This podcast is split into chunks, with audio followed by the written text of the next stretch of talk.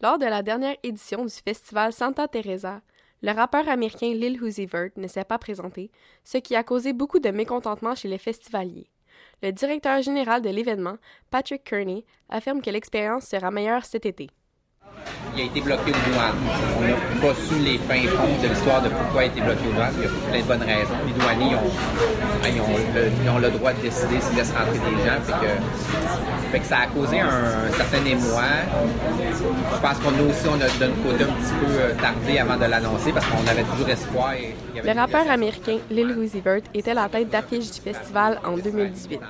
Malheureusement, il a été bloqué aux douanes canadiennes à l'aéroport de Dorval.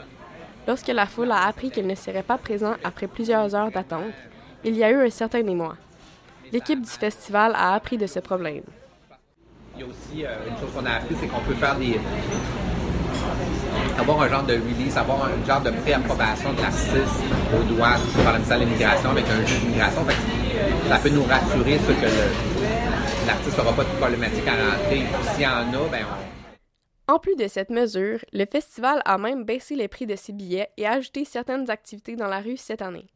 Familles et amis pourront également assister à certains spectacles gratuits. On a un billet extérieur où le prix gratuit, à chaque 1000, les 1000 premiers étaient 10, les, les 1000 autres 20, les 1000 autres 30, les deux derniers 2000 vont être 40.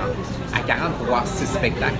Si tu consommes des spectacles, c'est c'est vraiment pas cher. C'est très, très peu cher. Mais nous, on peut. C'est aussi une façon de se faire pardonner un petit peu des incidents de l'an passé, sur lesquels on prend une part de responsabilité. Il va y avoir de l'animation, il va y avoir un barbier dans le rue, on va mettre un tatouage aussi. Cette année, on rajoute une plus grande programmation gratuite sur la rue. Fait que oui, ça va être gratuit. Fait que les gens de Sainte-Thérèse aussi cette année, c'est un cadeau.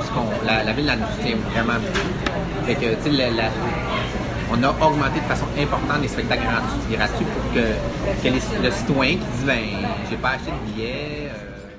Malgré le problème de la dernière édition, le festival a pris beaucoup d'ampleur et propose cet été une programmation comprenant des artistes assez populaires pour remplir des grosses salles, telles MGMT et Orelsan. Ici Karianne Thibault, au courant, Terrebonne.